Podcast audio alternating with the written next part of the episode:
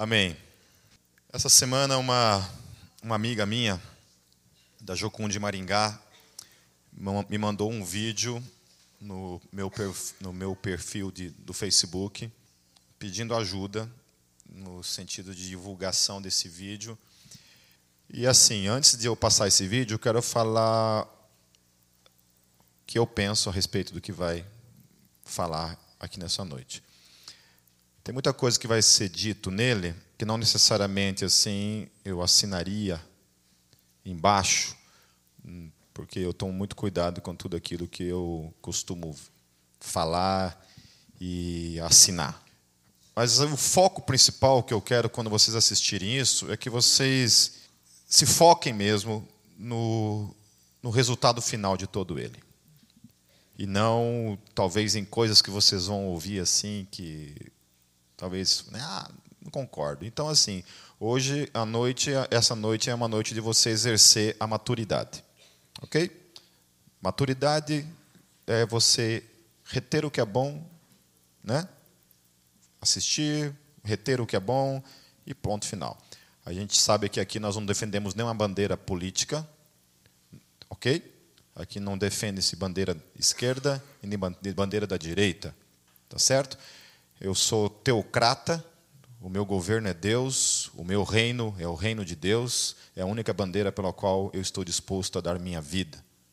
Ok? O único rei sobre a face da terra que eu dou a minha vida se chama Jesus Cristo. Amém? Somente por ele. Então, esse vídeo não tem uma, um, um, um, propósito de defender algum tipo de bandeira. Se de, de alguma forma você ouvir alguma coisa que denote um ataque direto a alguma sigla política, essa parte vocês podem ignorar. Ok? É, por que, que eu estou dizendo isso? Porque eu sempre fui um pastor que resolveu sair do armário. E, e em que sentido eu estou dizendo isso?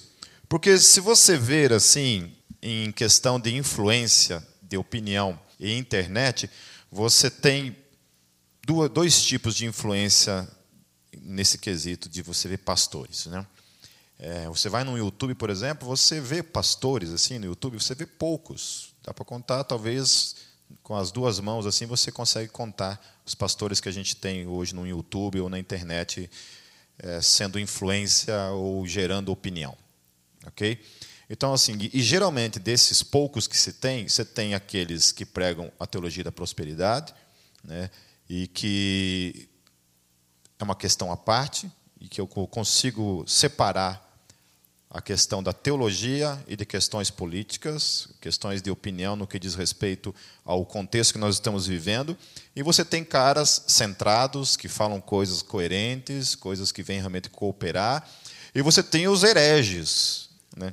que tem nome de pastor, tem toda uma, uma, uma influência e que fala um monte de besteira e que está influenciando muita gente. Então você tem os dois extremos, pessoas que estão aí que são hereges também, que quem prega a teologia da prosperidade não deixa de ser um, um grande herege também, porque está falando uma besteira.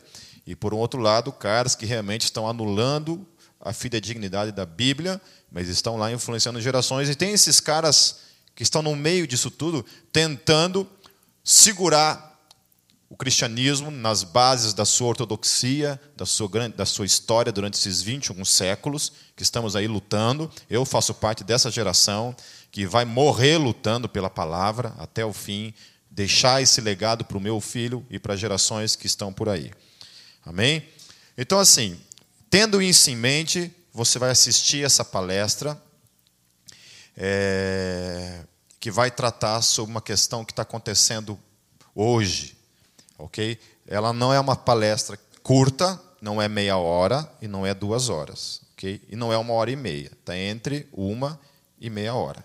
Beleza?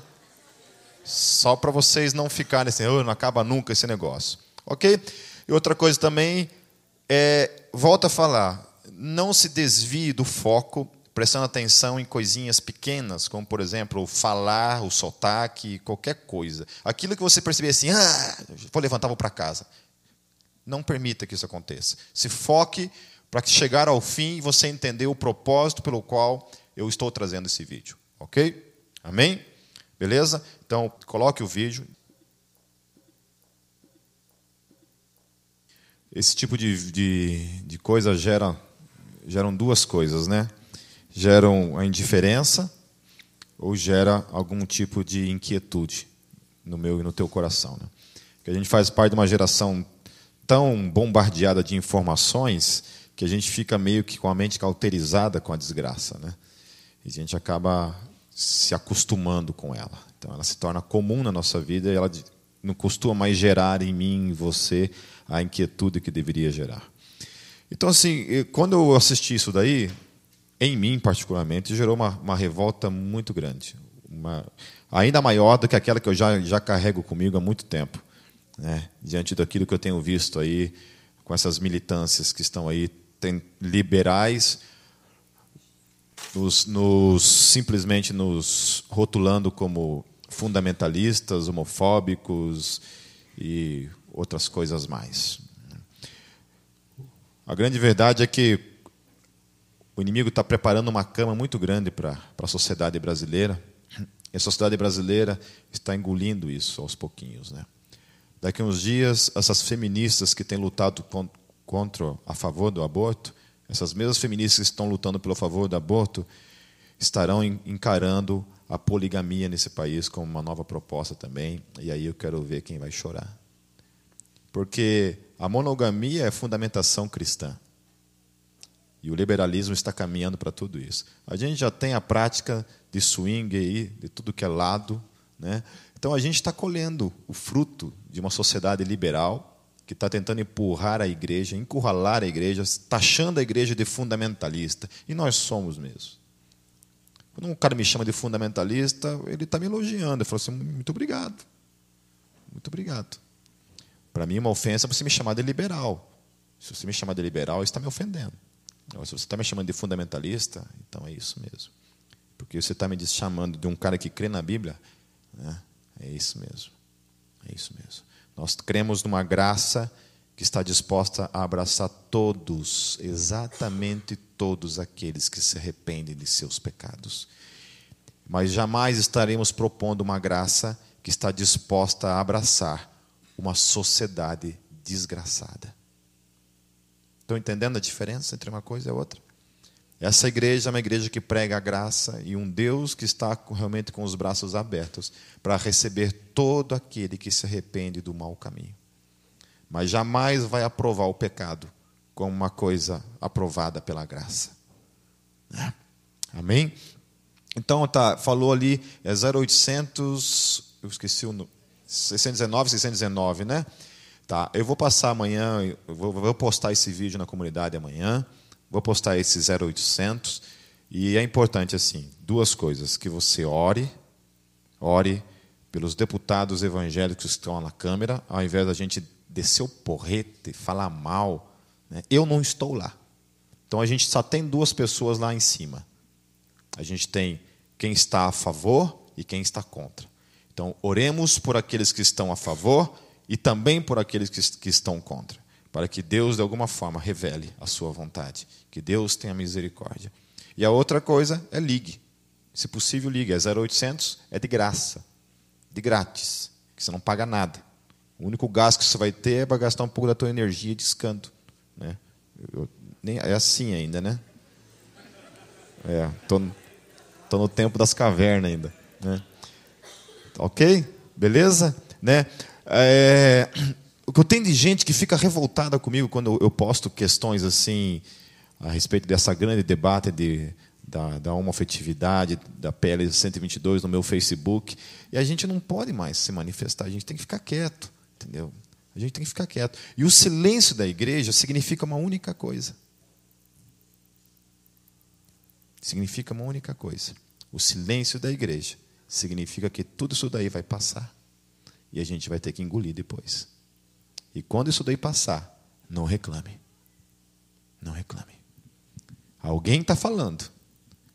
Ninguém está pedindo, pedindo licença para falar. Para descer o porrete na igreja. Para falar mal do Evangelho.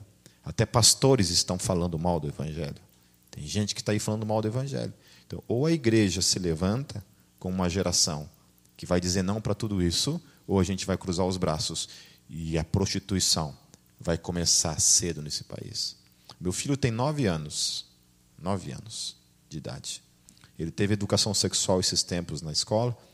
Né? A gente riu muito depois disso, porque ele voltou escandalizado com o, quando ele descobriu o que se fazia com um pênis e uma vagina. Ele voltou assim, pai, que nojo, que não sei o quê, né? Voltou escandalizado quando descobriu que o pipi dele um dia será feito usado para uma outra função, né? Mas voltou assim assustado de lá, né? Diz que todos os amigos dele morriam de vergonha, né? Mas até aí a gente sabe que está dentro de uma normalidade. Mas daí, meu irmão, tem coisas que né? a fé cristã lutou tanto tempo para implantar um reino da graça, né? para que hoje a gente fosse viver uma sociedade como a gente está vendo aí na frente. Eu quero orar. Vamos ficar de pé? Quero que vocês fechem seus olhos. Deus, tudo que foi falado hoje nessa noite, Senhor Jesus, tem um, uma única razão. São as crianças, Senhor, desse país. Essas novas gerações que estão aí, Senhor, nas escolas, que ainda virão, e que nós, como adultos, Senhor Jesus, ainda somos aqueles que ainda há tempo de lutar, para que eles não nasçam, Senhor, numa nação cujo o direito que eles têm, Jesus, seja infligido, Senhor. Aonde, Senhor Jesus, o pecado, a imposição do pecado sobre eles será legal, será defendida nas escolas, será ensinado nas escolas, Senhor Jesus. E nós veremos, Senhor Jesus, a família brasileira sendo destruída legalmente nesse país. Por isso, Senhor Jesus, eu clamo pela tua misericórdia, Senhor. Eu peço mesmo que o Senhor ilumine, Senhor, o Congresso Nacional, Senhor, os políticos desse país, Senhor. Que o Senhor, de alguma forma, Senhor Jesus, traga realmente, Senhor, sobre esse país, um momento único, Senhor. Um momento de conscientização, um momento de luta, Senhor, sabe? De resistência mesmo às ordens do inferno, Senhor, que tem que ser levantado contra a família nesse país mas em específico, Senhor, contra os nossos filhos, Senhor. Deus tem misericórdia, tem misericórdia. E levante a tua igreja nesse país, Senhor Jesus, para que não fique assistindo com os braços cruzados, Senhor. Que a tua igreja faça, Senhor, realmente manifestações políticas, Senhor mas não somente isso, mas que a igreja insista realmente em pregar o Evangelho, Senhor. Em mudar a sociedade, Senhor, com a pregação do Evangelho, Senhor. E com um caráter realmente transformado, Senhor, pelo Teu Evangelho. Proteja nossos filhos, Senhor. Tem misericórdia dos, das crianças indígenas desse país, Senhor. Deus afaste das nossas fronteiras, Senhor Jesus, todos esses pedófilos, Senhor Jesus, que têm vindo a esse país, Senhor. Deus, pese a tua mão, Senhor. Traga a tua justiça, Senhor. Traga a tua justiça, porque nós cremos nela. Em nome de Jesus. Amém. Deus os abençoe. Vão em paz. Tenha uma ótima semana em Cristo. Amém.